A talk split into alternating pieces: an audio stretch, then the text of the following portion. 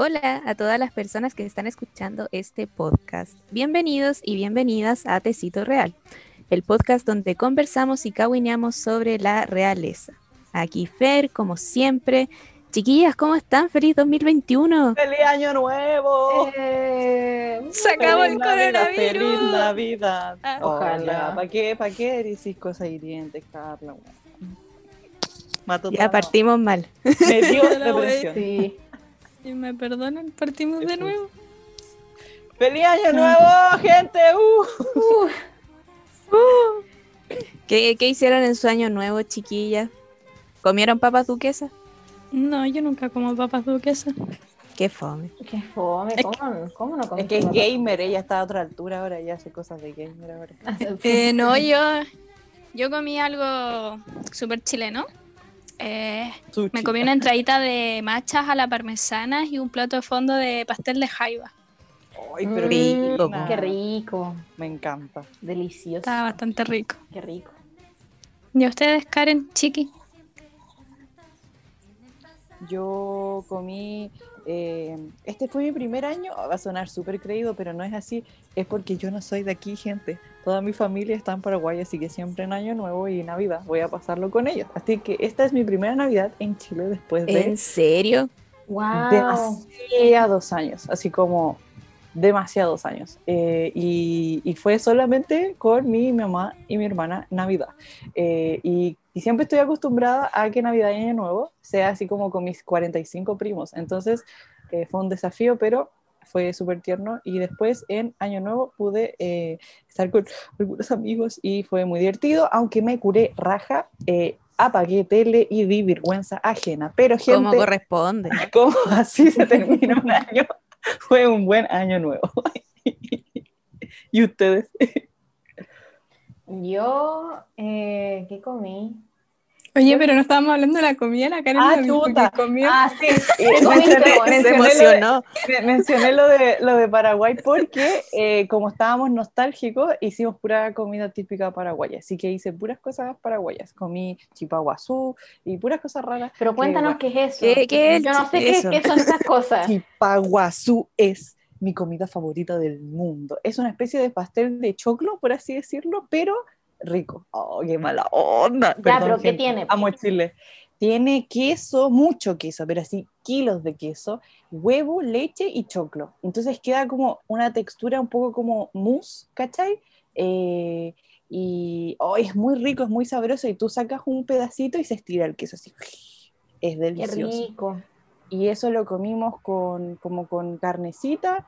eh, obviamente hicimos papas mayo, porque bueno, hay que hacer papas mayo. Qué rico. Y, y clericó, que es un trago paraguayo también, eh, muy, que es una especie de ponche.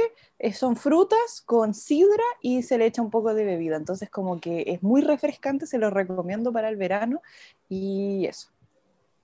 Qué delicioso. Me tincó. Sí. Em, yo que comí. Sí, mi mamá hizo. Hicimos pollo relleno con espinaca a la crema. Muy rico. ¡Wow! Sí, y también yo le pedí papas duques, papas duques y pusimos papas duques. Nada más, porque, porque, le, porque le dije, digo, mamá, es que como es, como es año nuevo sin papas duquesas. Va a como, partir ya. mal el año. Sí, Va a partir mal el año, y partí claro. a comprar una bolsa de papas duquesas y metíamos las papas duquesas al horno. ¡Tarán! Eso era. Muy bien. Cumpliste, cumpliste tu rol de patriota. Sí, me encanta, sí. Yo también comí papas duquesas. eh, es maravilloso porque ahora encontré como una bolsa que es como de 5 kilos de papas duquesas. Es como la cuestión que yo había esperado toda mi vida, la amo. Eh, y champiñones rellenos, sí. Y ¡Qué una, rico! Qué rico. y una copa de vino, como corresponde. Así que con eso recibí el año y con hartos fuegos artificiales por culpa de mis Eh, vecinos. oye, No ¿sabes qué? Qué artificiales, escándalo. Son ilegales, por favor, no los compren. Son peligrosos, la gente se puede quemar. La Es que a mí me sorprendió. loca. Pero es que brutal. Onda, acá. Por todas partes. Sí, Sí, aquí lo escuchaba por lo menos desde tres puntos y era como, como Pa, no pa, pa, paraba. pa, Si, pa- si paraba una parte, como que la otra empezaba y era como. Sí. Ah, te respondía así, es como Ah, pelea de gallos la cuestión. La pelea la cagó. ¿Quién tiene el barrio más cool? Oh, Pero no. No, pero tranquilo. ¿Y cómo este partió año. su 2021? ¿Tienen algo que contar de su 2021? Nada se yo- compara a lo que tú tienes que contar, Fernanda. Sí, Fer, nada se compara a eso. Sí, mi, mi historia de las lagartijas hetero y las lagartijas gay, que tengo que contar eso. ya, voy a partir cómo partió mi, mi 2021, un día de estos, y mi mamá estaba barriendo la vereda de la calle y se acerca el vecino de al lado y se acerca como para decirle si puede cortar las ramas de un árbol de nuestra casa que pasan la- al patio de, de su casa. Y mi mamá le dice que sí, que no hay problema, pero que ¿por qué? Porque las ramas igual no molestan, es un árbol solamente. Y el vecino dice que no, que las lagartijas se pasan para su casa y que su esposa le tiene miedo a las lagartijas. De hecho, le dijo que la, señora no pudo dormir en el dormitorio, se fue a dormir en el living. No sé cuál es la diferencia en verdad, porque una lagartija no es como que diga, oh, un living, no puedo entrar. Em, pero en fin, En fin. mi mamá le dijo como ya, sí, puedo cortar las ramas, pero las lagartijas no hacen nada, son inofensivas. Y eh, este señor le dice a mi mamá, eh, sí, mire, lo que pasa es que yo entiendo, pero es que mi esposa es homofóbica a las lagartijas. y bueno, yo también. Mi mamá llegó a contarme a mi pieza. Yo no sé cómo mi mamá no se rió enfrente de él. A mí alguien me dice, no, es que soy homofóbico a las lagartijas. Yo, yo me río. Eh, si estáis tomando agua, se la escupí en la cara. Sí, me imaginé una lagartija con una banderita gay entrando a su casa, así como, uh, Así que mi mamá ya le avisó a las lagartijas que están en nuestro jardín de que las lagartijas hetero pueden entrar a la casa del señor, pero las lagartijas gay se tienen que quedar afuera, no son bienvenidas. Así que esa fue mi primera anécdota de, de Año Nuevo con mi vecino homofóbico a las lagartijas. Una buena anécdota. Sí, muy buena anécdota. Ay, me encanta. No, yo, aparte como que mi anécdota es que desperté con un poco de caña. Pero en mi defensa eh, era porque me servían y me, me servían. Y me servían. Y No yo no podía decir que no. Y tú tomabas, y po. Y tú tomabas así, Pero- ¡uy, qué pena! Me están sirviendo. No se puede decir que no al que- servicio de, otra casa. po. Que aparte estaba comiendo, es que aparte estaba comiendo manipo, me daba sed, Ah, había Ah, que. Excelente equilibrio. obviamente. Obviamente. No hubo otra opción. Sí, no, pero como que creo que la anécdota de todos los fuegos artificiales, porque puta que las cagaron. ¿No es cierto? Sí, me encanta ese resumen. Súper perfecto. Sí. Sí. En resumen, sí. Sí. Karen, ¿tú, tú tienes alguna anécdota de 2021? No, es que insuperable lo de la lagartija homofóbica, francamente. No. Sí, nada, No, no, nada, nada no, lo supera. No, Nada nada, lo llega a su altura. No. Oh, Chistoso. sí. En fin. Yo algo que quiero agregar respecto a los fuegos artificiales, que yo como vivo en, en departamento y en un edificio como piso alto, entonces se ve como, desde el balcón se ve, o sea, no hay balcón, pero se ve todo desde la ventana. Y veía desde cuatro o cinco puntos distintos, en pleno año nuevo, como tiraban fuegos artificiales desde cinco puntos distintos de distintas comunas. Es brígido, so- sobre todo estaba recargado en una parte y como que sonaba muy fuerte, pese a estar súper lejos. Entonces, eso, la verdad no entiendo por qué gastan plata en esas cosas, por qué ponen fuegos artificiales, no lo entiendo, sinceramente. En fin. Gente inconsciente. Se pusieron a ladrar mis perros, adiós. Están opinando, po. Sí, Le la molesta no gustó. Bueno, Sí, mis no perros gustó. de fondo opinan de que dejen de comprar fuegos artificiales, aunque en verdad a ellos no les importa mucho, pero bueno. Em, yo creo que eso es todo. Sí, Este fue el capítulo. Sí, gracias por escuchar. Gracias por venir. Sí, eso fue todo, Eh, gracias. eh, sería bueno empezar ya. sí, las con- noticias? Con, este, sí, pero con nuestro capítulo, nuestro primer capítulo de 2021, chiquillas. Eh, no les puedo dar un abrazo, pero les mando un abrazo hacia la distancia, abrazo de año. Sí, nuevo. abrazo. Una, sí, pero abrazo. abrazo, sí. Eh, y bueno, vamos a partir nuestro capítulo de 2021, pero con nuestra sección de siempre que no puede faltar nunca, que son las noticias reales. Eh, ¿Qué tenemos primero, Carla?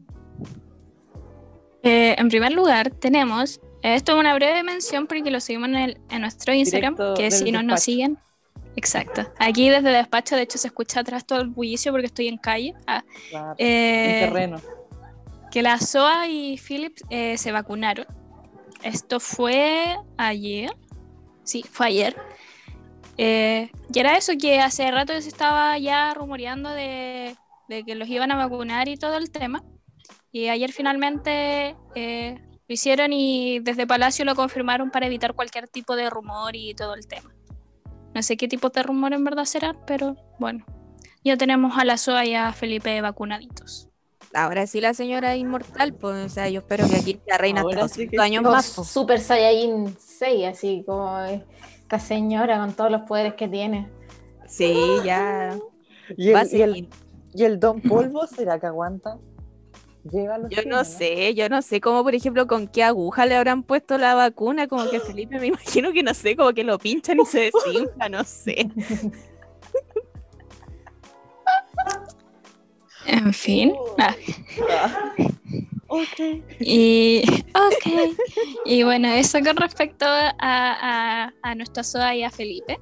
Y ahora vamos con nuestra sección de ¿qué hicieron Meghan y Harry ahora? Eh, en verdad no es como que hayan hecho algo malo, pero eh, hace rato se, se ha estado rumoreando, y que de hecho también lo sí, subimos a nuestro Instagram, eh, de una vuelta que tendrían Harry y Meghan al Reino de Inglaterra, al Reino de Inglaterra, al Reino Unido.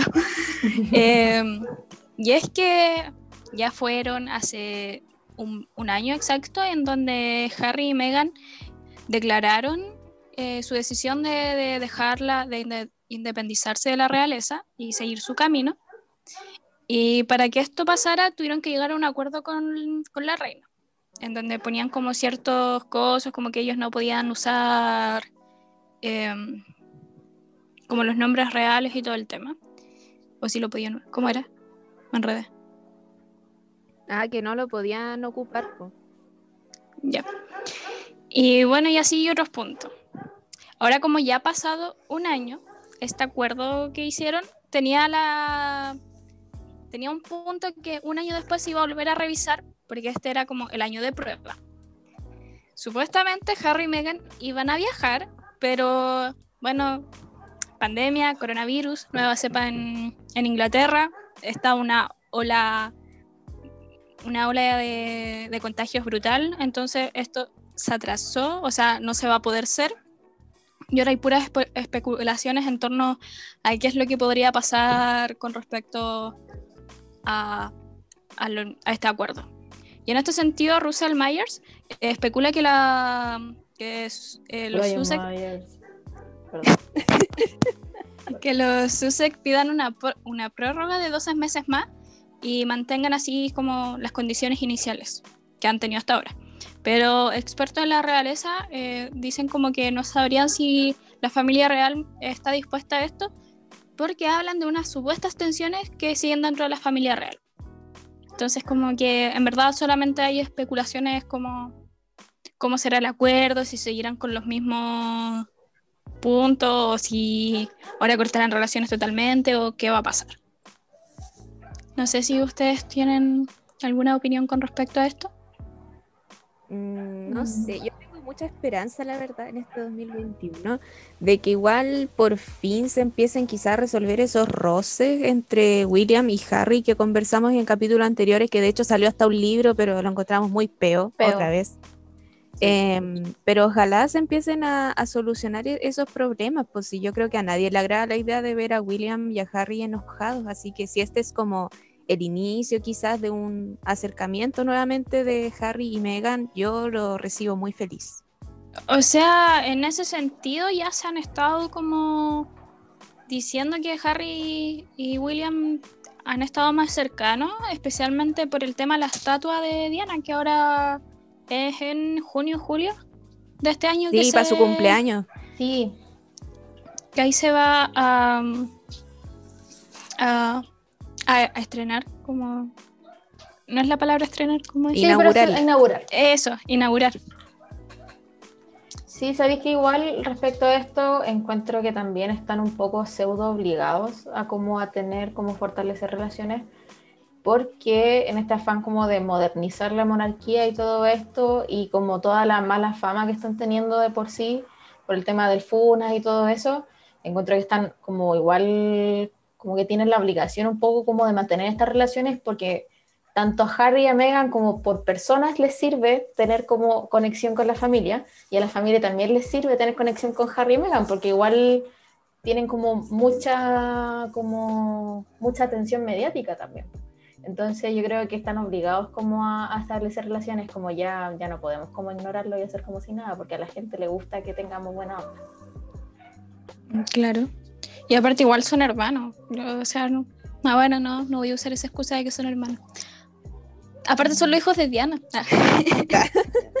sí, yo creo que más allá de ser hermano y todo eso es que son hijos de Diana y es como ya mantengan el... Por lo menos la imagen de... Sí, claro, lo que ella les enseñó. Bueno, en fin.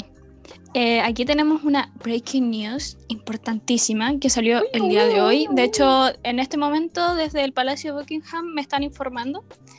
Y es que eh, nuestra patrona, la actual reina segunda, reina Isabel II, eh, tras meses sin actos oficiales, como sabemos bien, por la pandemia, retomaría su agenda este 12 de junio, que es donde se donde se realiza el desfile militar Tropping the Color.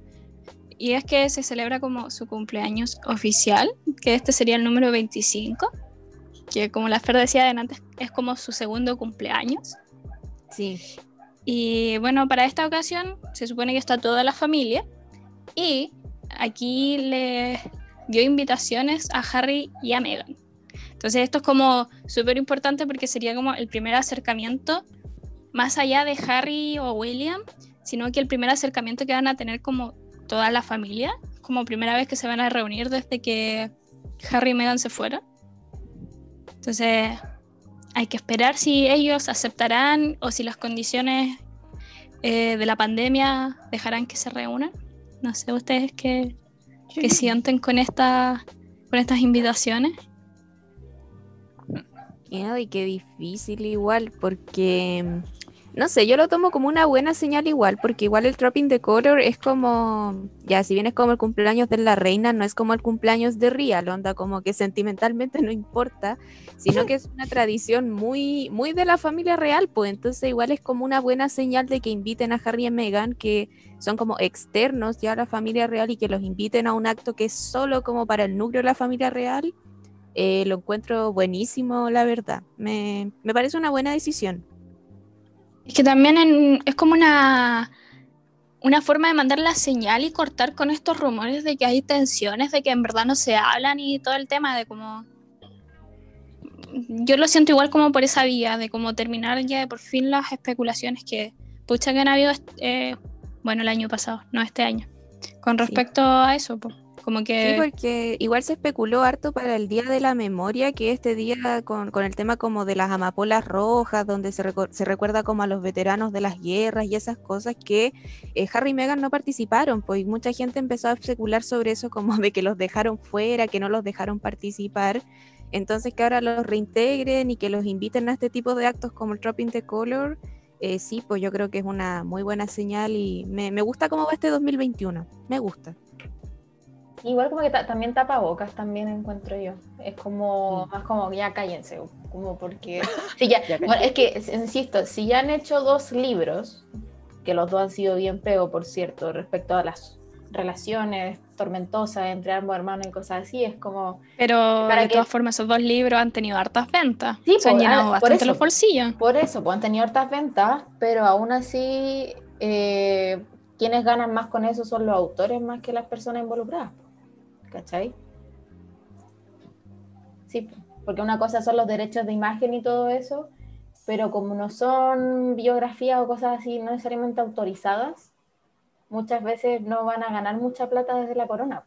A lo mejor Harry pueda ganar más plata, pero desde la corona no, ¿cachai? Entonces yo creo que ahí es como frenar un poquito estas cuestiones como de armar libros, cuestiones y cosas así, porque, porque la corona no le sirve, pues y, yo creo que igual la corona ya tiene hartos problemas ya, pues si por un lado tenéis como este escándalo del Funas, que yo creo que como que solo queda que vayan a ascenso nomás, porque yo creo que sí o sí se van a empezar a saber más cosas.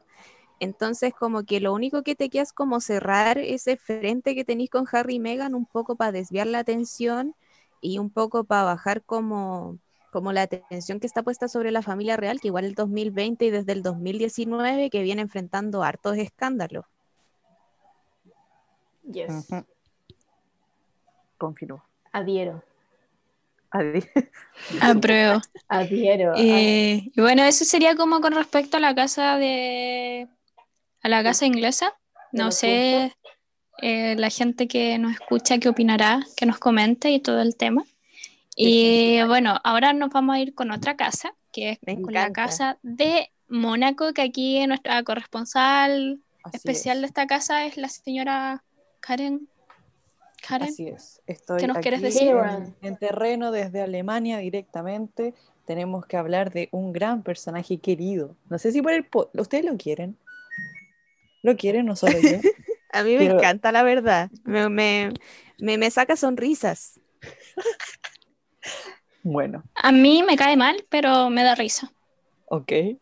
Carla, ¿tú lo quieres? Dime la verdad. Y, o sea, yo le tengo cariño, es un menso, es una persona muy mensa ya, como que le faltan cables. creo Que es un sí, señor, es. un abuelito. Es un abuelito. Es que es Sí. como imaginarme al abuelo de los Simpsons, tal cual. Es él. Totalmente. Bueno, ¿y de quién más vamos a estar hablando? Ah, Me lo imagino más como Willy de los Simpsons, como más cascarrabia. ah, bue- oye, sí, ¿sabes qué? Más de ese perfil, totalmente. Bueno, en fin, estamos hablando del querido Con el bate.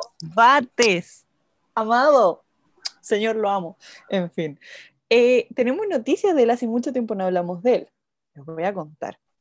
Resulta que el bisnieto del último Kaiser de Alemania será juzgado en las próximas semanas por presuntos actos de violencia, qué sorpresa, y amenazas a mediados de 2020. Como bien recordamos en capítulos pasados, que conversamos bastante, hemos hablado sobre Ernesto de Hanover, el Bates, ¿no es cierto? Quien se vio envuelto en una pelea contra agentes policiales y fue derivado posteriormente a un hospital regional. Además, día después de este altercado, el jefe de la Casa Real de Hanover amenazó verbalmente a dos mujeres policías que controlaban el tráfico e intentó golpear con un bate a una. De aquí viene el apodo por si alguno se está sumando y no entiende por qué le decimos el bates.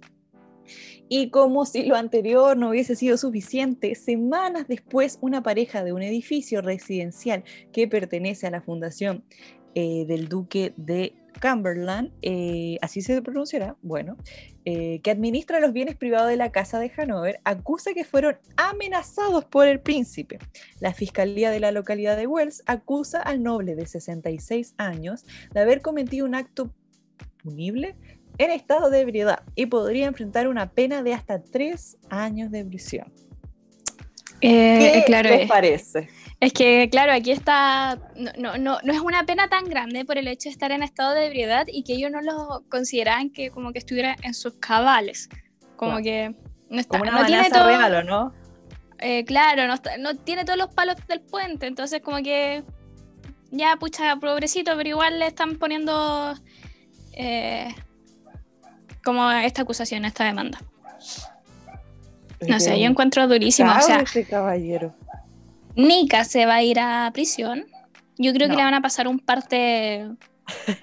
o quizás tendría que hacer. em, ¿Cómo se llaman estas cosas? Como ¿Comunitario? trabajo, Trabajo. como, claro, trabajo comunitario, sí. Claro, claro. Yo creo que como que esas serían las vías, pero. Cárcel no. No. Sí, no, No. sé, o sea, a mí ya, porque uno igual puede encontrar como chistosa la situación, porque yo me imagino como un abuelito, como con un bate, como detrás de unos policías, como que igual me da risa como la imagen mental que me hago, pero yo creo que este caballero sí, no, sí necesita ayuda, pues, ¿cachai? No solo como para él mismo, sino que igual es como un peligro para su entorno, pues ya sea su Es que- familia o ya sea incluso como en el espacio público para cualquier persona, entonces creo que independiente de lo que pase con él legalmente, eh, yo creo que sí o sí hay que hacer algún trabajo con él, no sé si internarlo o algo así, porque igual es complejo hablar de temas de salud mental. Pero Claro. tiene que, que hacerse algo con él, o sea, no lo pueden dejar así porque igual es relativamente joven, o sea, tiene 66 años, yo Sí, creo que tiene por lo menos lolo. para 20 años más, ¿cachai? Entonces, Es que, o sea, que en ese algo. sentido de, de que está medio mal como mentalmente, eh, recordemos que el primer in- intercambio que tuvo con los policías fue porque él mismo, que estaba creo que en una estelería, no me, no me recuerdo bien ese detalle, sí, pero, Pero no él en mismo su llama- casa. No, él mismo llama a la policía para que fueran a ayudarlo, porque supuestamente una pareja lo estaba como agrediendo verbalmente. Y cuando llega la policía, él se pone agresivo con la policía. Y también leí en otra parte de que el caballero sufre como de crisis de pánico, Ah.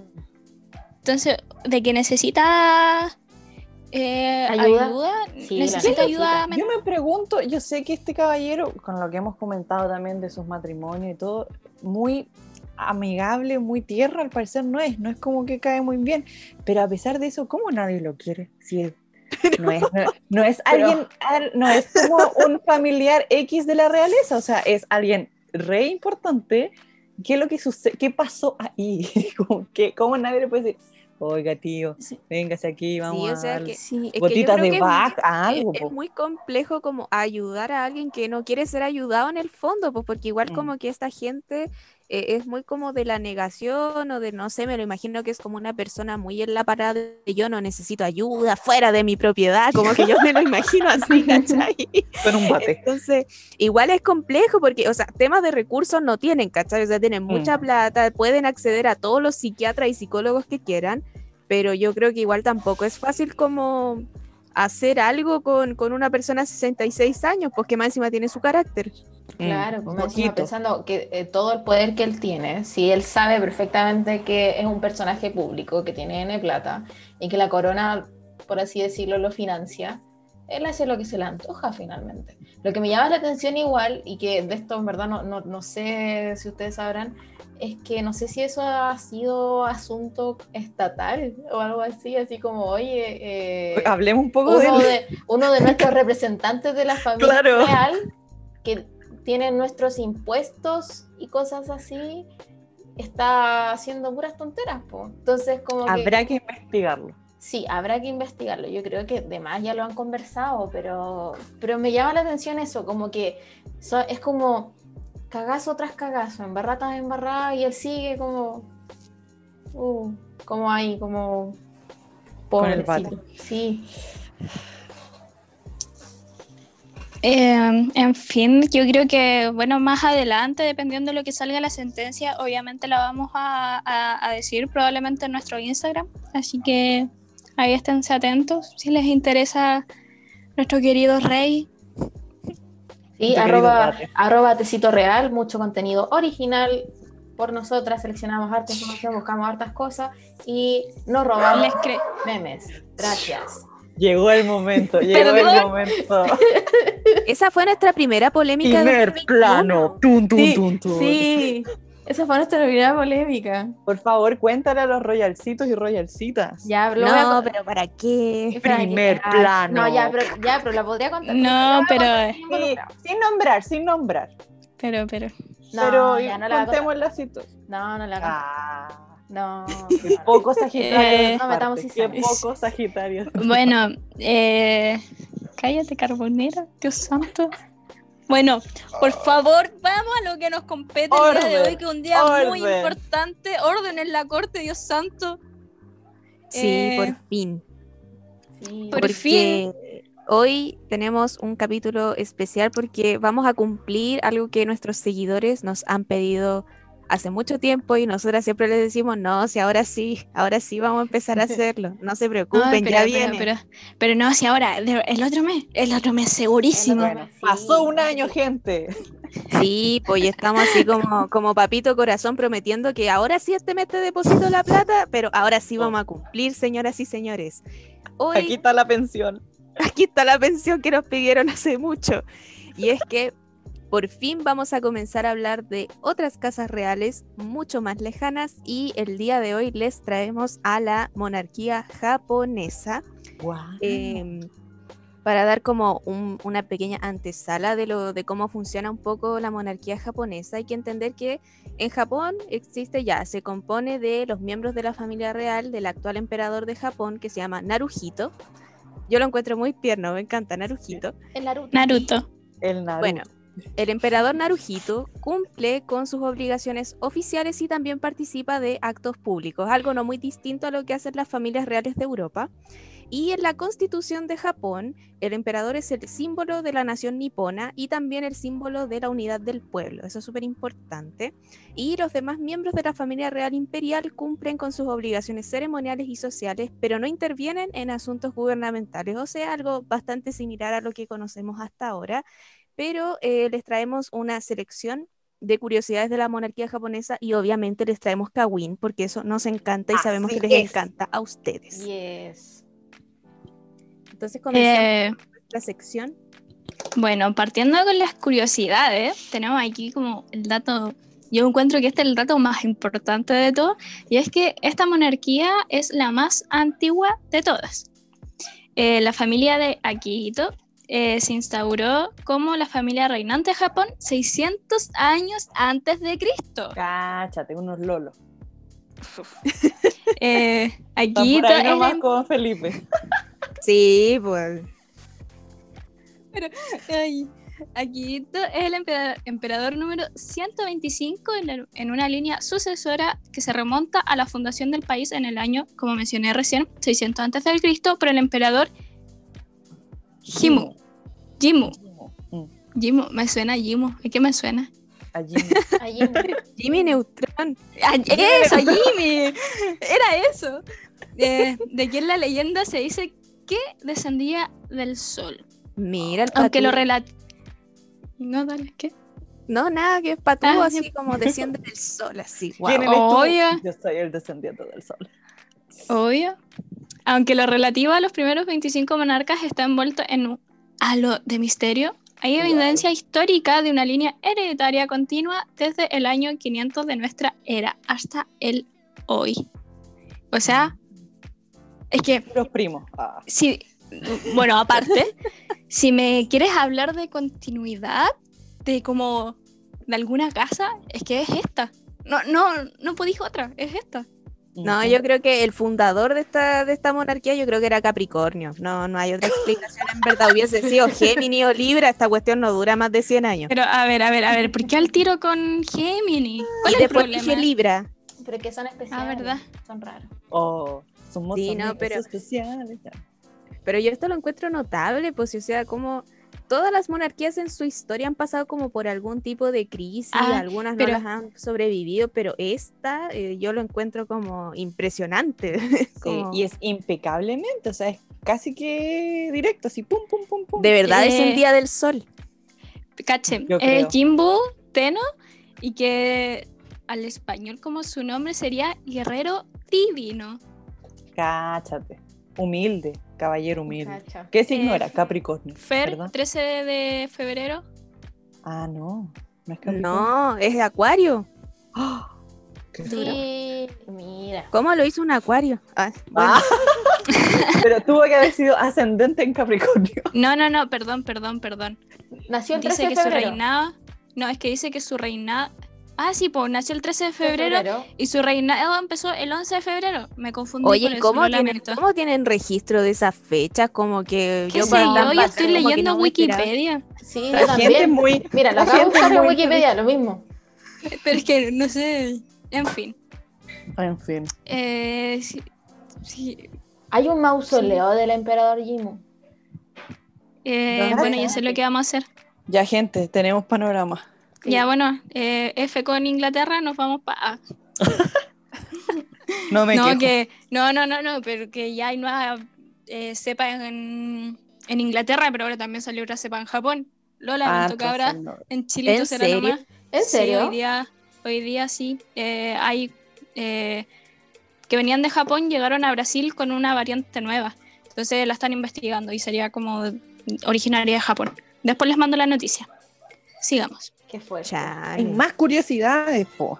Sí, aquí viene una segunda curiosidad que a mí personalmente me encanta, y es que el calendario japonés se basa en el emperador. Esto significa que cuando muere un emperador en el Japón actual, eh, se le cambia su, su nombre como a la era en la cual reinó. Entonces Akihito es renombrado eh, su era como Heisei, que significa paz en todas partes, y esta era comienza en el año 1989.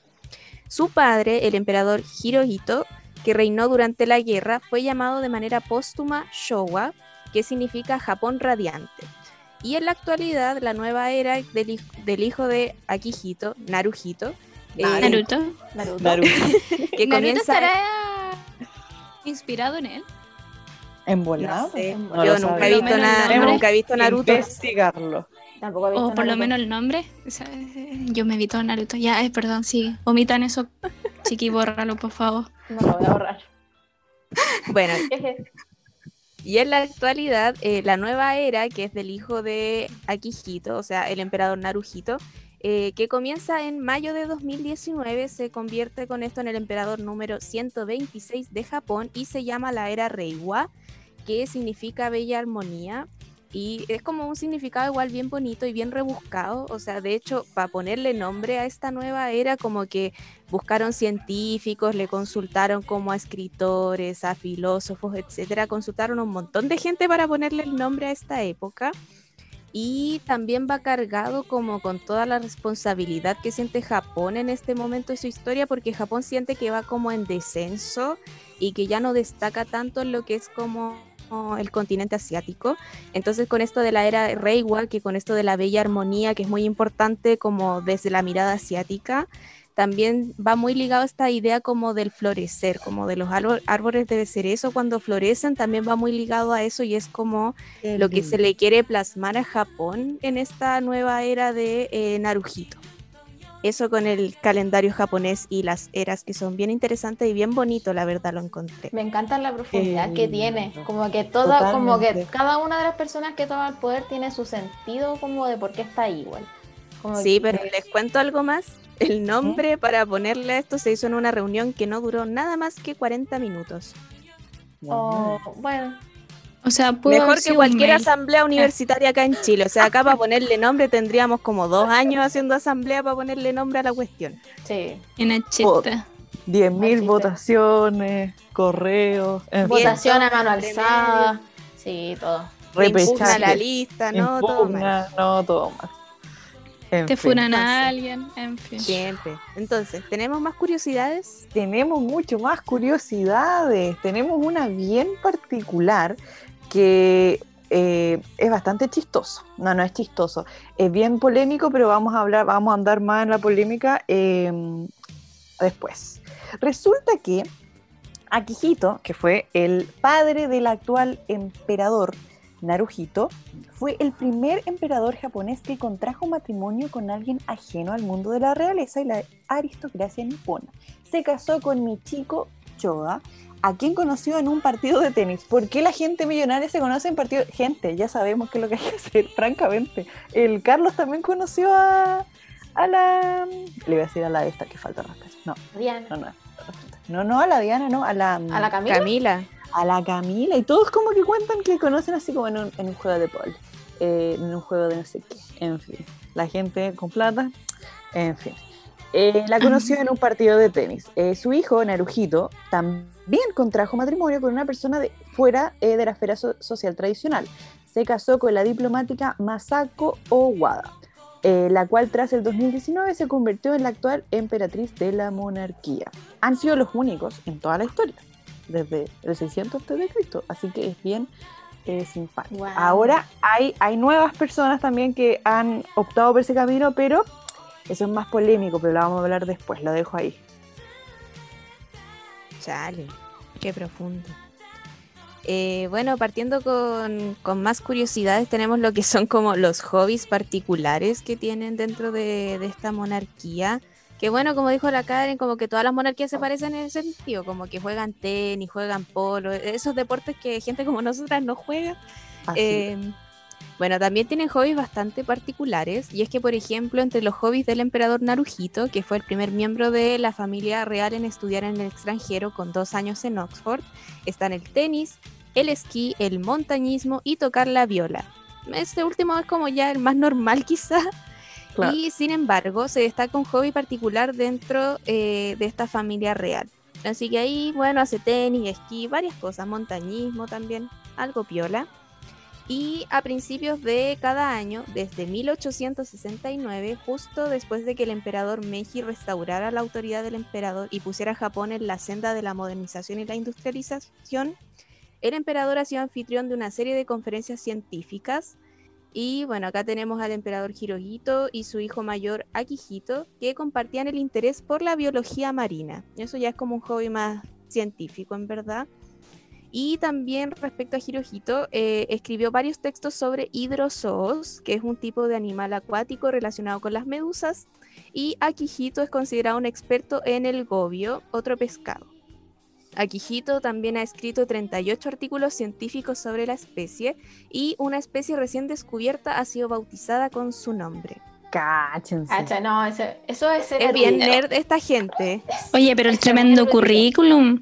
Esto no Sí. pierden el tiempo. po. No pierden el tiempo y nosotros hablando del bates y cosas así. Como que siento que ahora, con mucho respeto, la otra monarquía son como flight, así como no sé, como puro desorden, carreta, así como pura polémica. ¿Y esto qué hacemos? Vamos a escribir 38 artículos sobre el pez gobio. ¿Qué les parece? Lo más cercano es como Carlos, que le gusta la jardinería. Eso es lo más Cachen. cercano. El, el pez se llama Exirias Akihito. Qué tierno. qué tierno. Oye, ¿y cómo es? Podríamos subir A una ver. foto. F. A ver. Eh, ¿sabéis qué? Akihito, Narujito es como nombre para perrito. Como ¿Lo ven? le pondría un perrito Narujito y Akihito. A, los, a tener dos perritos. La Carla nos está mostrando fotos del todo del pez, pero no vemos. No importa. Bueno, pero No, vamos a subirla a ahí sí, nuestro Instagram. ahí sí, ahí sí. Ah, ya, ahí sí. Ya, igual tiene su gracia, así. Sí, como llama O sea, la atención. Colorido. no salgas con tanta facha tarde. Sí. Fachero ese, ese pececito. Pacherito. Nada, Oye, facherito, ¿cómo había pasado Piola todos estos años que recién lo descubrieron? ¿Cómo es posible? Estoy con tremenda facha. Es que se encuentra desde unas islas de Japón hasta la gran barrera de coral de Australia. Ajá. Wow. Fuerte. Durísimo. Bueno, sigamos. Sí, sí, Perdón. Tranquilo. Ok. Bueno, otra curiosidad que tiene esta familia real en general, que más que curiosidad es una característica igual de esta familia, es que eh, hay un problema en el tema de la llegada al poder de las mujeres. De hecho, a lo largo de la historia, las mujeres podían ascender al trono y gobernar por derecho propio, pero solamente han existido ocho emperatrices, imagínense, ocho emperatrices desde el año 400 antes de Cristo más o menos, 600 antes de 600 antes de Cristo, peor aún, Imagínense. es demasiado tiempo sin una mujer eh, al poder. Sin embargo, en la modernidad, según la ley de la Casa Imperial japonesa, solamente un varón puede heredar el trono. En 2005 se valoró cambiar esta ley para permitir que una mujer fuera emperatriz. Pero esto se abandonó después de que la princesa Kiko, esposa del segundo hijo de Akihito, el príncipe, príncipe Akishino, dio a luz a un niño que puede heredar al trono. O sea, imagínense, todas las, estaban dándose las conversaciones para que fuera directamente la heredera de- del actual emperador, Ujú. pero nació un niño y fue como, ya, dejemos de hablar, no pasó nada. Claro. listo. Se solucionó el Se problema. solucionó el problema porque hay un Claro. niño, así que hay que priorizar al niño, independiente de todo. Y es como, ¿pero por qué? Y bueno, bajo este contexto, la hija de Naruhito y Masako, Aiko, se está formando en múltiples facetas. Pero por el momento el heredero del trono japonés sería el sobrino de Naruhito, de Naruhito Hisahito, hijo pequeño del príncipe Akishino. Akishino. Mira, es como Hi- Hisahito, Naruhito, Akishino. Como, como de, Es como muy, muy tierno. tierno, es todo muy tierno, me lo imagino como Nintendo, como Me recuerda a este meme que dice como la existencia del Dorito implica la existencia de un ente superior, el Doro, así como que esto me pasa con estos nombres, así como Akijoto, Eh. ¿dónde está Akijoto? Oye, eh, yo quería decir algo, porque, perdón, que ahora estaba leyendo, y quería decir algo con respecto al tema de, de esta sucesión de ahora, y es que el primer ministro de Japón, que no voy a decir su nombre, solo el apellido Suga, eh, mencionó, él está a favor de que de una sucesión masculina, que o sea, que sí o sí sea un hombre, a pesar de como el peligro de la extensión imperial que, que supone como todo esto, porque eh, hay mucha gente que está como en contra de que sea este sobrino el Claro, sí, de, hecho, de hecho, por porcentaje como de, de encuestas que se le hacen a los, a los ciudadanos japoneses, la mayoría está a favor de que, em, de que ella tome el cargo. Sí. Sí, Pero era como sí, un sí. 84%, de verdad, era Y mucho. la misma familia también está de acuerdo, pero Sí, pero es que son cosas que, que van por temas de la ley y encuentro que también va por temas políticos como, claro, el tema del primer ministro, si él está de acuerdo con eso, encuentro que por la ley, por cómo está, eso hay mucha influencia po, también, ¿cachai? Como igual, la eh, discusión. igual, igual es brigio porque en el fondo igual es poco estratégico porque literal, si no hay un, según la ley, si no hay un hijo varón, se acaba la sucesión. O sea, se acabó la monarquía, Sí, algo como dramático. Entonces, es bien como torpe, en verdad, esto. Sí, Pero bueno, Mira, Pero- y también en este sentido, el actual gobierno dijo que mantendrá un debate sobre cómo asegurar una sucesión imperial estable, ya que el, ya que el Parlamento llamó a abordar este tema y se creó un comité de expertos para analizar las, posibili- las posibilidades para impedir que la familia imperial se extinga en las próximas décadas. brígido. Pero la administración de, de este, de Suga, está retrasando el debate. Lo que pasa es que culturalmente también yo creo que hay una influencia grande. Porque O sea, en, Japón, sí. en Japón el tema es que, y en el tema de los países asiáticos en general, que se valora mucho el tema tradicional, mucho las tradiciones que están impuestas desde antes. Eh, pese a que han habido ocho mujeres que, que estuvieron como emperadoras, si la ley estuvo impuesta como para priorizar al varón por sobre la mujer, muchas veces se rige de esa manera.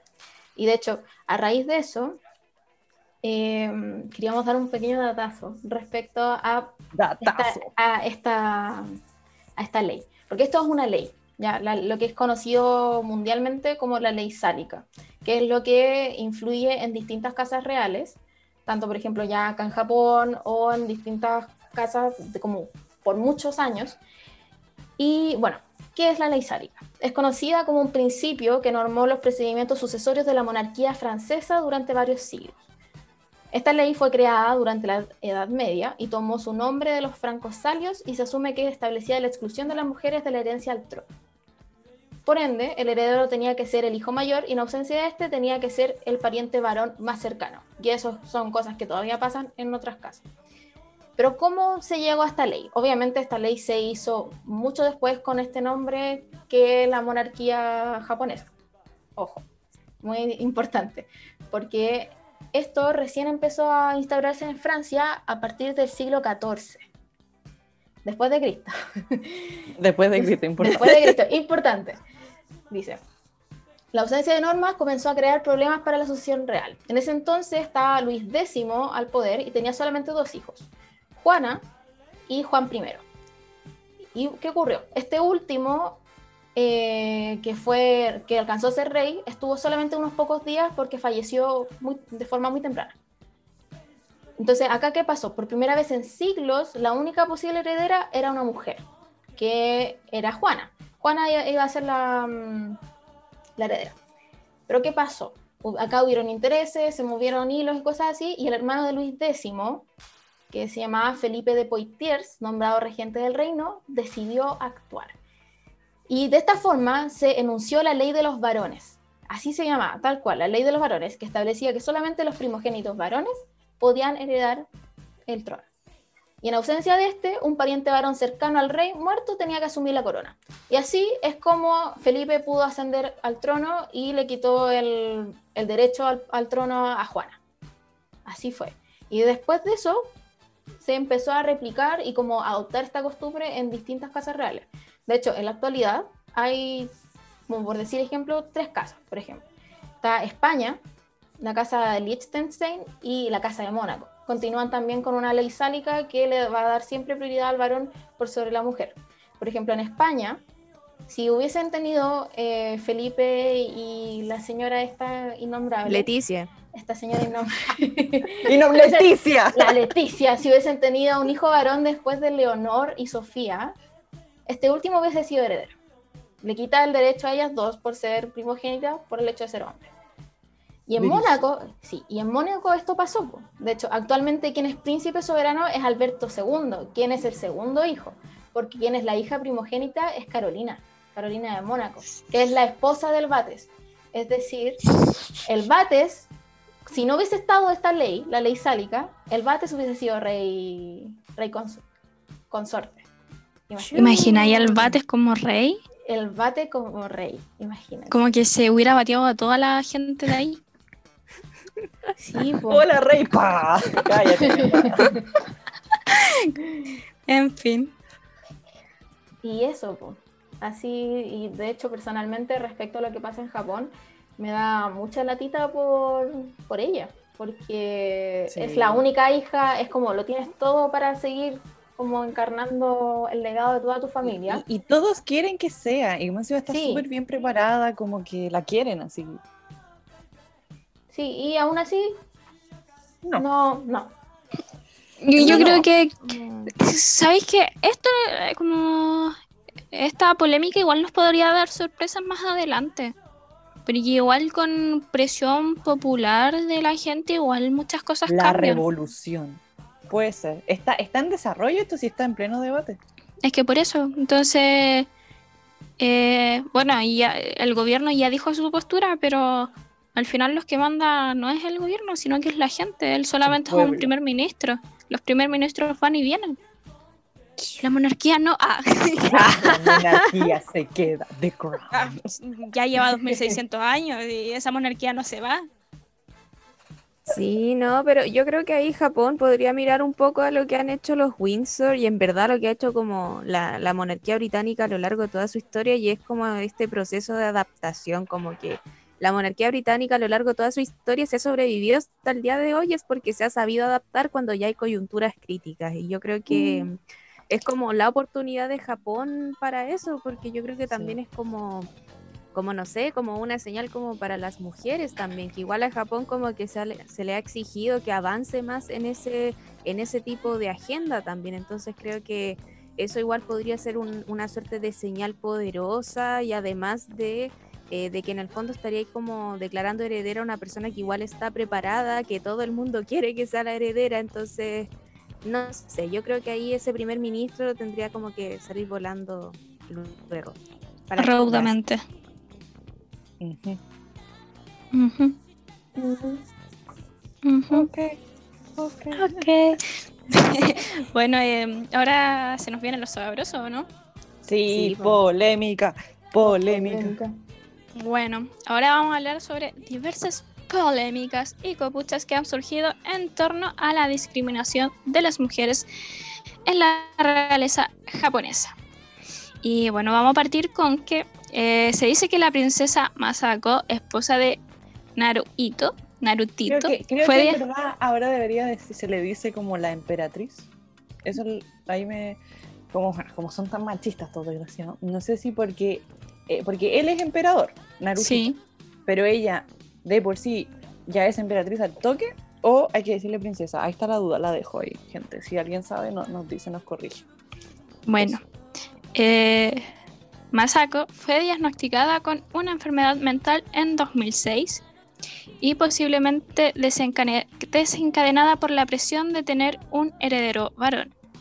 Es- Esto me recuerda muy como época me- medieval. Sí, Mm. cuático. Eh, sufre una profunda depresión desde hace 10 años por la rigidez de la corte y por no poder engendrar un hijo varón.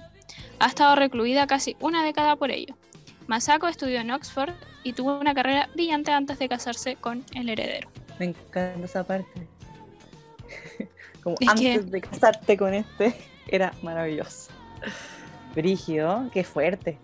Igual Yo ahí te das cuenta fuerte. que ¿Hasta qué nivel aparte de tener, es que claro, aparte de tener como la presión de, eh, en general, de, de tener que estudiar y tener que ser destacada y todo el tema, que igual Mm. haya es bastante, más encima, ahora la presión de tener que engendrar un hijo varón, que eso tampoco como que depende de ti, a menos que como lo modifiquen genéticamente, y eso eh, no sé si se podrá en verdad. Mm. No, pero qué duro que te, te llegue a dar depresión así tan cuática. como por eso, como Sí, es yo, yo lo encuentro, lo encuentro muy triste, en verdad. Mm. Como que me imagino toda la presión que tiene por detrás y pensando también que las familias reales por lo general son sumamente machistas. Tener Mm. esa presión como tengo que tener a un niño porque para eso estoy, porque soy un alguien que va a dar a luz a alguien, es Mm. súper feo si lo pensáis profundamente. ¿cachai? Es como no debería eh, depender de ti. Es que Y- claro, y aparte... eh, dale, Karen. Ay, se me olvidó. No dale. Bueno, pero es que aparte, o sea, estudió en Oxford, o sea, no es como algo así Alguien feo, X. es como, loco, estudió en Oxford. No, eh, o sea, de verdad te va a importar más el hecho de si tiene un heredero varón o no, a, a todo el resto es como, Es que ¿sabéis cuál es el punto aquí? En el momento en el que ella tuvo como esta depresión más heavy, fue cuando este sobrino, este que ahora va a ser el heredero, aún no nacía. Entonces, literal, era como que la monarquía se iba a acabar, el linaje se iba a acabar. Entonces era una presión demasiado grande. Ahora ella ya tiene 50 años, una cosa así, entonces el matrimonio ya no tuvo más otro hijo, ¿cachai? Ya era. Entonces, en ese momento, eh, según ahora noticias actuales, ya salió un poquito más de eso. En el fondo yo creo que el hecho de que exista este sobrino le aligeró un poquito esa carga, ¿cachai? Yo creo que debe estar con la culpa de nunca tuve el hijo varón, pero al menos como que el linaje no, como porque yo creo que eso fue lo que la presionó y la que le hicieron sentir mal, que es como por tu culpa casi que se va a acabar el, el linaje, pues igual cuático. Pero, ay, maldita. malditos No sé, sí, eso mismo, insisto. Me da rabia porque independiente de ella como fuera de todo eso, ella no debería tener la presión de tener un hijo y además ne- tampoco debería tener la presión de que si tiene, quiere tener un hijo, que tenga que ser hombre. Como que debería hacer lo que ella le estuviera cómoda. encima los dos, ima- imagínense ya, imagínense, ok, vamos a aceptar la atrocidad de que tiene que nacer un hijo varón. Como que lo encuentro horrible que más encima la culpa sea como de ella. Si los hijos se hacen entre dos, creo que los japoneses. Sí, está no. Y- y aparte- y aparte no es, no es como la parte del hombre el que pone el sexo, esto es culpa del Sí, emperador. de hecho, de hecho sí, eso iba a decir. Listo, Se supone que el hombre es el quien da el sexo a la guagua. el que pone la X o la Y, Sí, Así en que, fin, en fin. la vamos a la hoguera, sigamos. A la Me vez, enojé. Sigamos. Bueno, siguiendo. Eh, en el caso de Narujito, él es un férreo defensor de la necesidad de la corona de acercarse a la gente. Y negocia desde hace años con su familia y el gobierno la modificación de la ley de sucesión para que su única hija pueda reinar algún día. Eso era lo que le estábamos comentando recientemente, que era el Mm. tema de la, de la encuesta. Efectivamente, el 84% de los japoneses encuestados es partidario de que las mujeres puedan heredar la monarquía. Una encuesta revelada por la prensa nipona no deja lugar a dudas. Una inmensa mayoría de los japoneses está a favor de que las mujeres tengan los mismos derechos que los hombres a la hora de acceder al trono imperial de Japón, en contra de la ley actual. Y mm, eso. Eso. Es que, insisto, eh, Insisto. y, eso, y esto no solamente pasa en Japón, sino que es a, a nivel mundial. Las élites, como por quedarse con un estatus, son capaces de hacer todo. Y en este caso, por ejemplo, el ministro actual, que no quiere que sea una mujer. Es por lo mismo, es porque, claro, van a empezar a, a- a surgir mujeres, y no solamente en ese ámbito, porque el que tengas una reina, mujer, como que les da a otras mujeres a, poder lograr sus objetivos. Claro, pues. Claro. Entonces para Hay ellos es una como autoridad con otra perspectiva, pues entonces, claro. a- para ellos es como no sé, ya me enojé, Sí, Me voy de aquí. me voy. me marcho. Sí, es que es frustrante porque es como que ella lo tiene todo para Todo. ser una excelente emperatriz, para seguir con la línea de sucesión, todo bien. Y es su derecho también. es su es derecho y, y la gente, y gente que no tiene nada que ver, que no sabe y que no debería por qué meterse, se interpone a eso. Es como... No, O sea, es que ni siquiera es como que sea su hermano, sino que es el hijo de un iba a decir un pelofustán, pero no, no, no le voy a faltar el, no voy a faltar el, no voy a faltar el respeto, pero no es no es alguien, es como que no sé, pues que ahora en, en Inglaterra de repente el hijo de o la hija, iba a decir la hija del Funa, o bueno, de, de, de Eduardo, eh, sea el próximo rey, o sea, ¿quién los cacha? Nadie. Mm. No, no tienen como este trabajo en campo que tiene de toda esta otra como la familia directa. Claro. Así es. Así es. Y bueno, Em, siguiendo con la línea de copucha, esta copucha es brígida, es brígida, brígida, brígida y lleva también mucho tiempo. Y es también con respecto a esta discriminación que hay, porque como le contamos eh, anteriormente, eh, los emperadores Akihito y Naruhito, eh, a ellos sí se les permitió casar con plebeyas. Sus actuales esposas son eh, gente eh, fuera de la aristocracia. Ni siquiera era gente con plata, era gente normal, normal, y les dejaron casarse con ellas. Sin embargo, a pesar de que los actuales monarcas sí pudieron hacer eso, la princesa Mako, que es la primera nieta del emperador Akihito y es hija del príncipe Fu- Fumihito, que es, vendría siendo el hermano del actual emperador, eh, anunció que se va a casar con un plebeyo, pero por consiguiente ella va a perder su estatus real. ¿Por qué? Les voy a contar primero con quién se casó. La princesa se comprometió con Kei Komuro, un joven de su misma edad que trabaja en un buffet de abogados, eh, según informó la agencia del hogar imperial. La pareja se conoció gracias a un amigo de la Universidad Cristiana Internacional a los que ambos asistieron. Lo polémico de esto es que tanto el príncipe Akihino como su esposa aceptaron la unión, según lo informó la Casa Real. Sin embargo, a pesar de que algunos miembros de la familia real eh, se han casado con plebeyas, el caso de Mako es especial porque bajo esta pinche ley de la Casa Imperial, las mujeres miembros de la familia real pierden el estatus real cuando se casan con plebeyos. Por tanto, el día que estos dos tortolitos eh, contraigan matrimonio, Mako va a perder su título real. Y es así, mm, es súper duro. Eh, sin embargo, esta polémica se ha ido extendiendo bastante.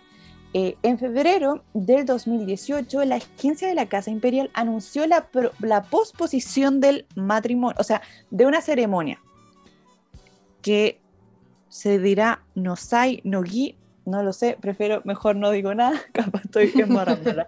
Pero bueno, era una, una ceremonia que es una de las primeras ceremonias nupciales de eh, la princesa Mako.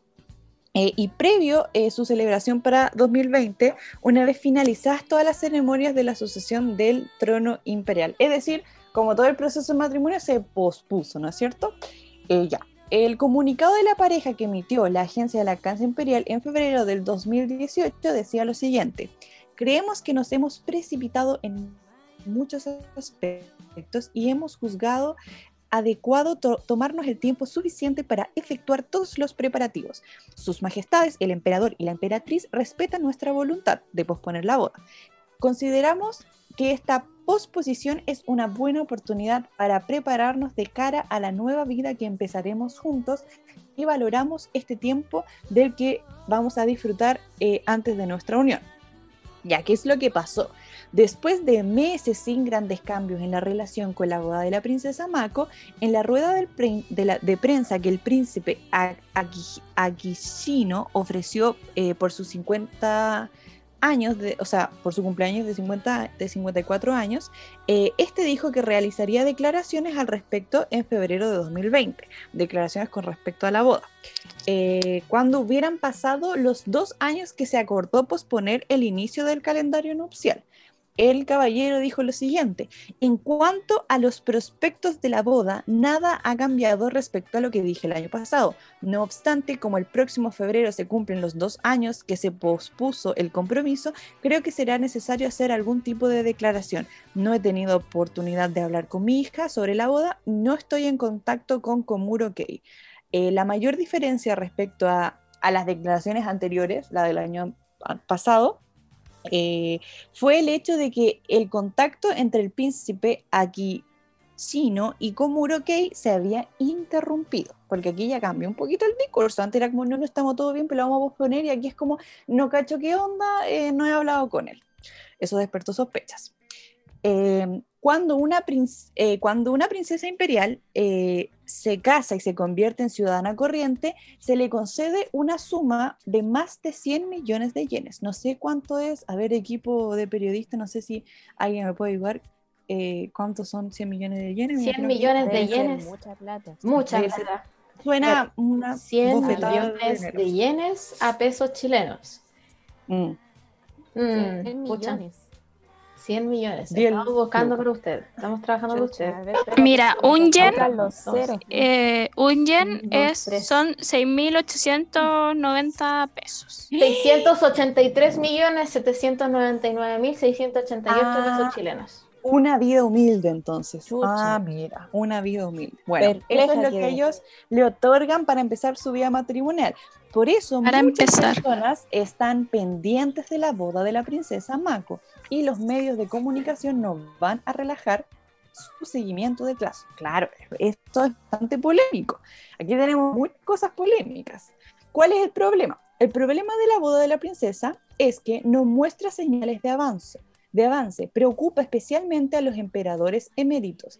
Para el emperador emérito Akihito, ya que ha cumplido 86 años ya, este escándalo ocurrido a finales de su era imperial y relacionado con su primera nieta debe haber supuesto un golpe muy duro. Algunos medios se aventuran incluso a decir que el asunto ha hecho mella en la salud del anciano matrimonio. O sea, lo ha afectado bastante esta como incertidumbre con respecto a este matrimonio. Eh, la polémica de la boda ha alcanzado también al debate sobre la creación de una nueva institución para mujeres de la casa eh, imperial llamada Josei Miyake, que permitiría que las mujeres de la familia imperial eh, puedan seguir formando parte de esta y puedan desempeñar sus funciones públicas después de casarse, motivada por el encogimiento eh, de la familia imperial. Claro, porque eh, que esta, em, que esta joven se casa implica claramente que pierde su, su, título, pero eso también implica que ya no es parte de la familia. Es así como de dramático. O sea, si ahora son 125, cuando ella salga van a ser 124. Es como súper dramático. Eh, entonces se prevé que en 2020, oh, ya pasó, se preveía que en 2020 eh, la dieta eh, de- tenía que deliberar sobre la posibilidad de que las mujeres asciendan al trono para garantizar la sucesión, así como eh, sobre el José Miyake, que es esta institución. El José Miyake es una institución pensada para las nietas del emperador Akihito, eh, incluida Mako, claramente. Eh, se trata de una propuesta para facilitar apoyo al emperador y evitar que la actividad de la casa imperial se vea reducida. Se cree que las princesas podrían ayudar al príncipe y, y, y el, el futuro.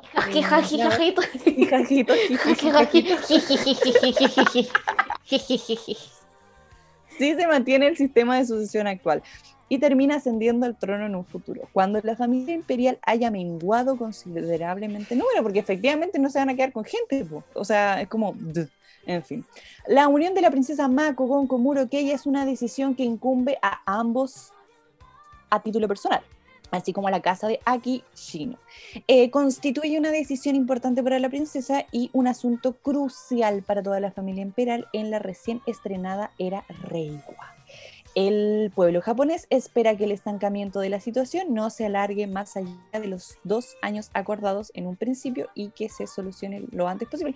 Pero no pasó nada, porque era el año pasado que tenía que solucionarse todo el asunto. Y... Ah, no, este año. Porque se pospuso, claro. Este año ya deberíamos saber qué es lo que onda microondas. Mm, Bueno, Es polémica la cuestión, oye. es que sabéis que yo, yo bueno, eh, escuchando todo lo interpreto como que no quieren eh, que las mujeres que se casen con hombres eh, sean cierta parte de la familia por el hecho de que eh, si se casan con un plebeyo, este plebeyo sería como, podría llegar a ser Parte, claro, emperador. eh, podría llegar a ser el próximo sucesor al trono, po. Mm. Porque como son puramente hombres los que van a, a llegar al, al, al, al puesto, si, no sé, si la misma hija se casa como, si la hija del emperador se casa con un plebeyo, este sería el nuevo emperador, po. Claro. si solamente son hombres. Claro. Pues, Más o menos creo que sería esa lógica, ¿no? O sea, por ejemplo, si la hija eh, se casara, bueno, en fin, ya. Pero entiendo tu ¿Qué punto. cosa? que en el fondo, por ejemplo, imaginemos que sí permitieran que las mujeres, entre comillas, eh, o sea, por ejemplo, si no hubiera nacido este cabro chico, el que va a ser el, el próximo emperador, la, la opción que, que, estaban negociando ya en el 2005 de que ella fuera la sucesora, eh, como que, por ejemplo, si ella pudiera ser la sucesora y se casara con un plebeyo, este plebeyo tendría el, también el nombre de emperador. Entonces yo creo que él tomaría como... Es que por eso voy a eso. Sí, es porque... Que un plebeyo simple tome como protagonista.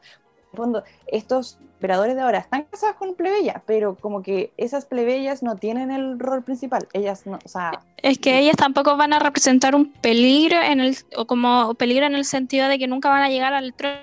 En cambio, Claro. si llega un plebeyo de X y llega al trono, eh, terminaría como con la familia en general, po, como con Claro. esta familia que lleva 2600 años. Claro, como que se ensucia la cuestión un poco, supuestamente, yo creo. No sé si cacharon nuestro... Nuestro, nuestro punto. Análisis. Sí, sí entendí. Sí. Pero me, me quedé pensando como que, se podía comen- comentar al respecto y la verdad no sé. Es que como que ya ¿Qué todo lo, lo gente. es que ya todo lo comentado eh, sería volver a repetir una y otra vez lo mismo de que es como Evolución. sumamente Evolución, es sumamente modernismo. injusto y es sumamente machista, misógeno y, y, toda la cantidad de barbaries que se me pueden ocurrir en este minuto. Así es. Es como literal cavernícola, o sea, literal se quedaron en el 600 antes de Cristo, francamente. Y por lo mismo la, la familia está tan endeble y, y está achicándose tanto. Sí, Mm. insisto, si se hubieran, como dijo la Fer, si se hubieran abierto a otras posibilidades, a otras realidades y cosas así, como la casa de los Windsor, se hubiesen evitado un montón de cosas. ¿cachai? A veces aferrarse tanto a las tradiciones puede ser algo bueno, pero en muchas, en muchas partes es mejor adaptarse a los nuevos tiempos en vez de estar como pegado a lo que pasó antes. Para mirar al futuro. Pero bueno, sol- Una mirada solamente el tiempo... Carla, presidenta de Chile. Eh, bueno, ahora solamente el futuro ¿Cómo se llamaría decir tu era? ¿Cómo se llamaría tu era, Carla? Era Chiquiera. Chiquiera. siquiera. Me Chiquiera. gusta, chiquiera. Chiquiera. ¿Y qué significa? Eh. Un mundo chi- una era chiquita. Armonía, armonía de pequeñitos. personas pequeñas, corazones grandes. ¡Ah, qué lindo! Eso. Eso sería. Bueno, ahora con respecto a este tema, solamente el futuro nos dirá, bueno, este o el otro año, yo creo que ya van a ser como eh, relevantes como en esta temática. Sí, yo creo que van a ser decisivos, sí o sí. Como de lo que Pero- vaya a pasar en esta familia, porque pasan muchas cosas. Y Oye, pero ¿qué opinan de- del, del, del posponimiento, de la posposición? de- ¿Del matrimonio? de la claro porque eso me suena a que están están dudando yo creo que están dudando mucho o sea Yo creo que están esperando como que ellos dos terminen su relación para que el tema se resuelva. Yo creo que están esperando Sí, eso, así como sí. "Ya, ¿Sabéis déjame tiempo hasta que terminen. Quizás voy tan a, a ese lado, pero ¿sabes qué creo que están esperando? Como, claro, este cambio de... de ley y ya Sí, vimos que la creo. cultura, la cultura, o sea, la sociedad japonesa ha tenido un cambio. Ejemplo esto el tema de la encuesta. de la encuesta. Entonces yo creo que están esperando eso, de el poder casarse sin tener que renunciar a, a- a su familia, a la a familia po.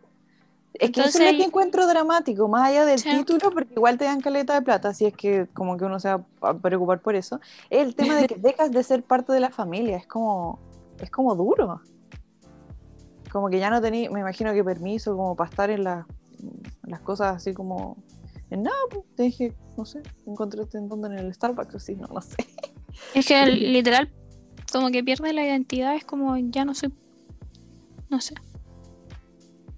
Es duro, sí. sí. Ok. Además son, son retiernos la pareja igual. ¿Vieron las fotos? Son tiernos. Son Sí. tiernos. Están como chiquitos los dos, como. Es que sí, tienen cara muy de chiquitos. Y de chiquitos enamorados, mira cómo lo mira él. Lo Sí. O sea, como la mira él. porque te Eh, queda- quédate con alguien como mira, como mira Keiko Muro a, a la princesa. Y bueno, ese sería el capítulo de hoy. eh, esto de empezar a abrirse a nuevas casas. Queríamos partir Sí. con esta... Nuevas culturas también, cosas que Sí. realmente no saben. De hecho, mi pololo me preguntó así como, oye, eh, ¿qué van a grabar hoy día? Le dije, la familia japonesa, me dijo, no sé nada de eso. Así que... que yo creo que ni siquiera nosotros sabíamos. Sí. O sea, no creo. No, es que yo la verdad, yo, estaba perdida. Yo estaba perdida con esto. A mí lo de la sucesión me voló la cabeza, como que ahí me tuve que hacer como un esquema en un post así como para entender como lo que había pasado. Sí, más o menos. Yo creo que muchos de ustedes que nos están escuchando en este momento van a sentir lo mismo, así como, wow, esto no lo sabía, o es todo un mundo nuevo.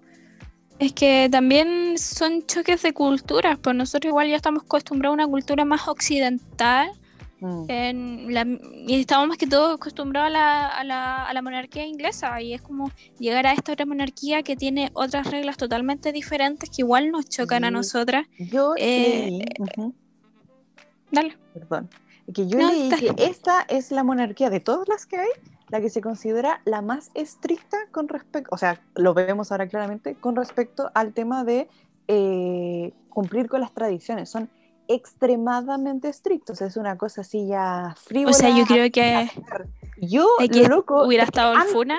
Mi estándar antes era la monarquía inglesa, yo lo encontraba ellos cuadrado y toda la cuestión, y que ya se alocaron de repente, y como que ya, bueno, vamos a poner la televisión, que nos vean, así como, oh, qué loco. Como que poquitos cambios, pero en el fondo siguen siendo, tienen muchos protocolos aún. Y yo, para mí, ese era el estándar, pero esto ya es como. O sea, porque nosotros no lo entendemos, nos da rabia, ¿cachai? Como, pero, pero, ¿cómo? Pero si es tan obvio como que tienen que modernizarse, pero el tema de la tradición es demasiado cuática, así es una cosa así. ah, que nosotros es no que- ¿cachai? es que claro, Es que tiene que ver igual como con toda esta mirada un poco más asiática de como el orden, pues de que el orden Eso. al final es lo que te da la armonía de Claro. todas las cosas, pues entonces como que si tú quieres tener armonía y si quieres tener paz, tienes que tenerlo todo ordenado, pues entonces el orden es Mm. como, como esta virtud superior que se busca, que acá Sí. quizá en Occidente quizá lo vemos como la libertad, como que para nosotros la libertad Sí. es como, oh, lo máximo, pero el- como Claro. que desde la mirada asiática es como el orden, pues porque del orden como que se deriva lo que es la armonía y la armonía es perfecta, pues como, Sí, un poco como esa la lógica, así es. pero brígido igual. Sí, rígido, rígido. La voladita. La voladita. Hay que hacer campaña para que la Mako se pueda casar si se quiere casar. Vamos a hacer Y hay que hacer campaña Para que la otra sea emperatriz. Yo, yo no quiero vivir en un mundo sin que esté. ¿Cómo se llamaba la princesa que no va a ser emperatriz? Se me fue su nombre. Em, ¿Aiko? Aiko. Sí. Sí, princesa Aiko. hagamos una junta de... Quiero, quiero mi futuro. Quiero mi futuro sin coronavirus primero y segundo con ella de emperatriz. O si no, me pongo triste. Sí. Ponga, prendamos velitas. Es Sagitario ella. Nació el primero de diciembre Listo, del lo tiene 2001. todo. Lo tiene todo. después que yo. Un día después que yo y un año después que yo. El 2001. Rígido. Chiqui puede ser emperatriz. Se puede hacer emperatriz. Ya.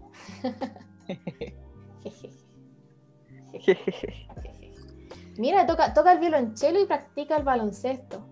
No, sí, es lo máximo. Yo, la, me- yo Sí. soy su fan. Quiero ser su amiga.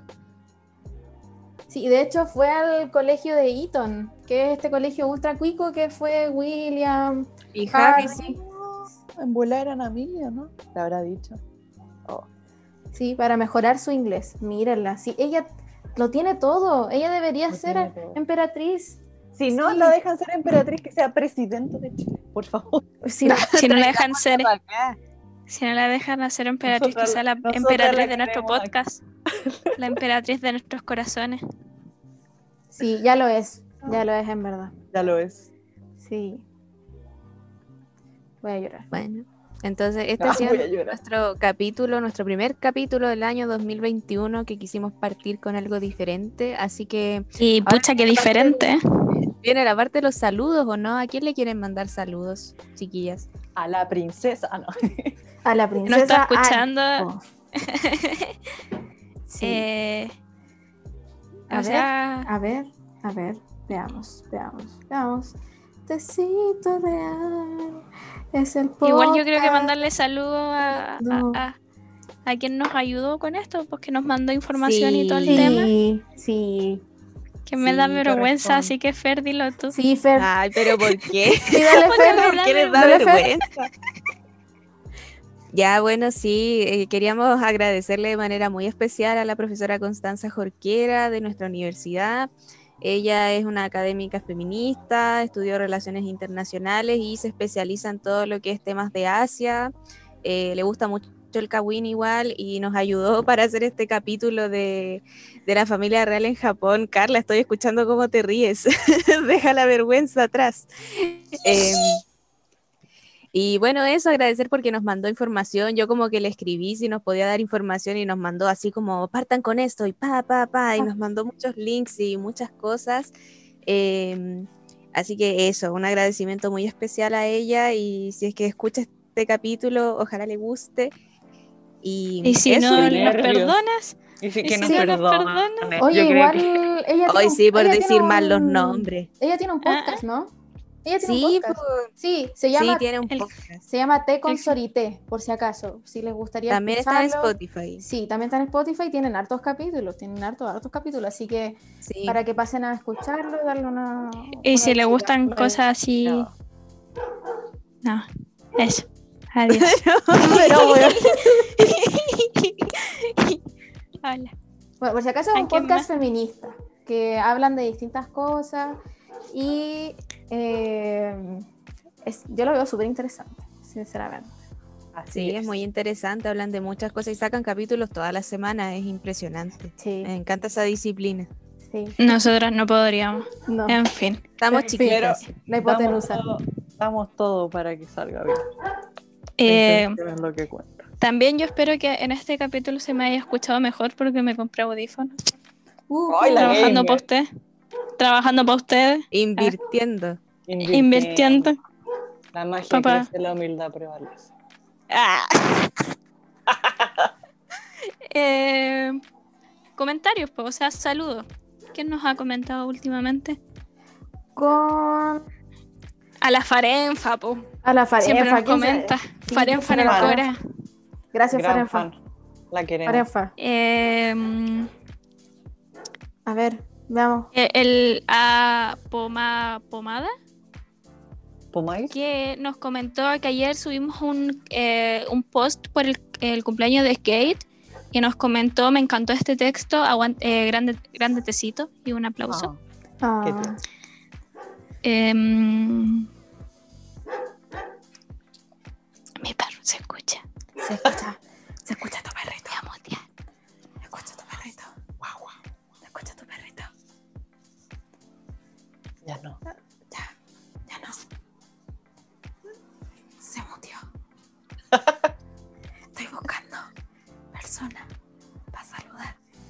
también eh, mencionar a, a Sofía Staibe, Staibe, no sé, en fin, eh, porque con la polémica que hubo con respecto a, a lo de um, Kate y William arriba de, de esas sillas que se los llevaban, eh, no me acuerdo dónde era Fer.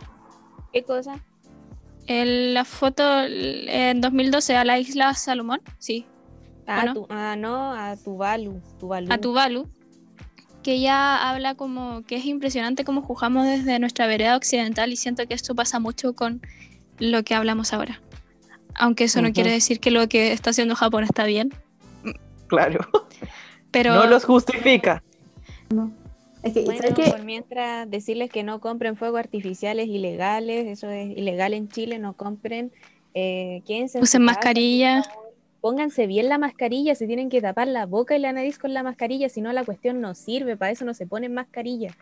¿Y qué más? Bueno, alcohol gel. Ya, eh, saludo a guion bajo, a Fabi guion bajo Loreto guion bajo. eh, gracias por tanto. Gracias por tanto. Saludo a Soledad guion bajo Irene. eh, gracias por tanto. Estoy viendo los mensajes.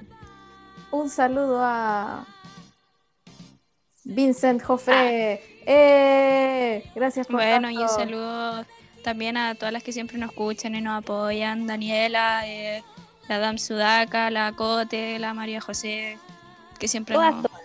Todas, A todas. todas, las Kalila, las A, to- a, la- a los Everest. a todos, a los- los Everest. A la Eh, Isi Reine que también. Gracias a la Reine. al, Al, al ¿cómo se- Pablo. No, no, pero ¿para qué vamos a saludar a esa gente? Esa ¿Por gente, qué? esa, gen- esa gentuza, porque no. ¿Para no qué? merece. ¿Para qué? No son No. dignos. No, no son dignos del No. tecito. No. Eh, en fin, eh, no salga gente, no carretee, cuídese, póngase bloqueador. Si tiene que salir y todo el tema, póngase bloqueador. Siempre. Que está fuerte. Los rayos UV. Eh, y tome agua. Mucha agua. Sí. Eso. Eso sería, bueno, este ha sido nuestro capítulo, nuestro primer capítulo de 2021. Eh, esperamos que lo hayan disfrutado mucho. Estén atentos y atentas a nuestro Instagram porque ya también estamos, vamos a subir más cosas. Estamos buscando información de otras familias reales para eh, compartir con ustedes, así que estén Yes. atentos y atentas. Dejen sus, dejen sus sugerencias. Sí, Y díganos qué les pareció este capítulo, qué nos faltó de hablar de Sí. esta casa, si quieren que hagamos una segunda parte sobre esta casa y sobre todo el tema. Yes. Sí. Uh, Uh. Adiós. Adiós. la, la, la, ri, la, la, la, la. La, la. Jaralilala. Stay with me. Este verano está caliente, la arena está calor. ¿Qué estáis cantando? Yo estoy cantando esa canción que se hizo de moda, que es japonesa, de una cantante de los 80. Stay with me. Na, na, na, na. Ah, sí. Mira, mira, na, mira. na, na, na, Pero na, na. Ya. si queréis algo japonés, de real japonés, Voy a, espérame. ponerle- voy a poner el opening de Haikyuu a este capítulo. ¿Qué no? Sí, sí, yo, pio, pio. No hay nada mejor que esto. Puta, no me gusta este opening. El opening de- Yo estoy más Qué perdida que la. Bueno, el opening de Evangelion. Ese lo pondría.